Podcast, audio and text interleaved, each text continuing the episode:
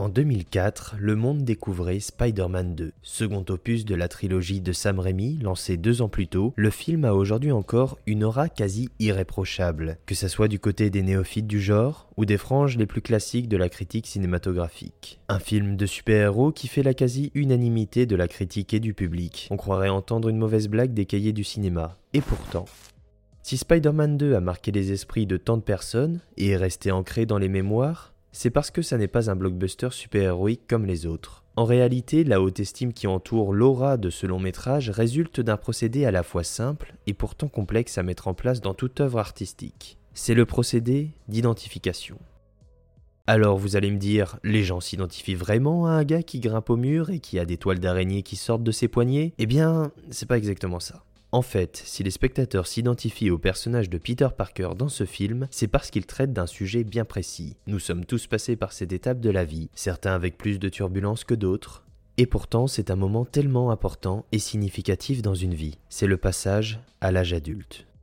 Avec sa trilogie, Sam Raimi a un projet clairement défini, adapter l'histoire d'un jeune homme devenant un super-héros doté de pouvoirs extraordinaires. Alors certes, il faut gérer toute la partie divertissement d'action grand public, mais il se concentre surtout dans cet opus sur la vie d'un jeune étudiant orphelin quittant son foyer familial pour s'installer en ville où il débute ses études supérieures. Pour se rendre compte de ça, rien de plus simple, il suffit de regarder les 20 premières minutes du film. Et là, il y a tout. En 20 petites minutes, sur un film de 2 heures, Sam Raimi expose toutes les facettes de la vie de Peter.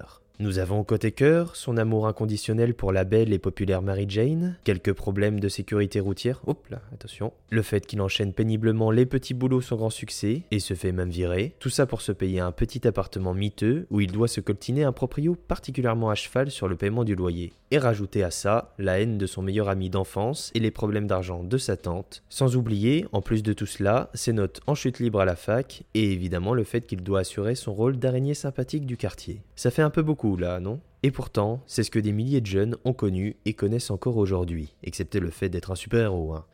Quoique. Ainsi, lorsqu'un spectateur regarde Spider-Man 2, il projette inexorablement des éléments de sa vie, actuelle ou passée, dans le personnage.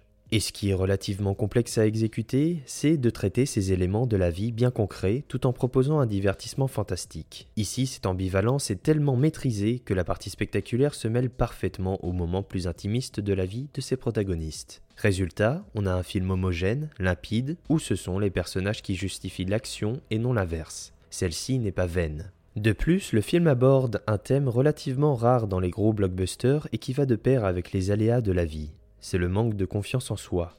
Et comment aborder ce thème personnel lorsque dans ton cahier des charges, tu dois faire un film spectaculaire et assurer quelque chose d'encore plus fort que le précédent film? La solution, si le héros perd pied, alors il perd aussi ses pouvoirs. Un constat complètement inédit et qui va le pousser à abandonner le costume avant de se faire attraper par son destin. Car vous le savez bien, un grand pouvoir implique de grandes responsabilités. Sam Raimi va alors mettre en scène tout un pan du film dans lequel on suivra la nouvelle vie de Peter qui a décidé de se ressaisir, de prendre un nouveau départ et de faire les choses correctement. Le tout sur l'excellente chanson de B.G. Thomas, Raindrops Keep Falling on My Head, un passage qui est de mon point de vue sans doute l'un des plus savoureux du film.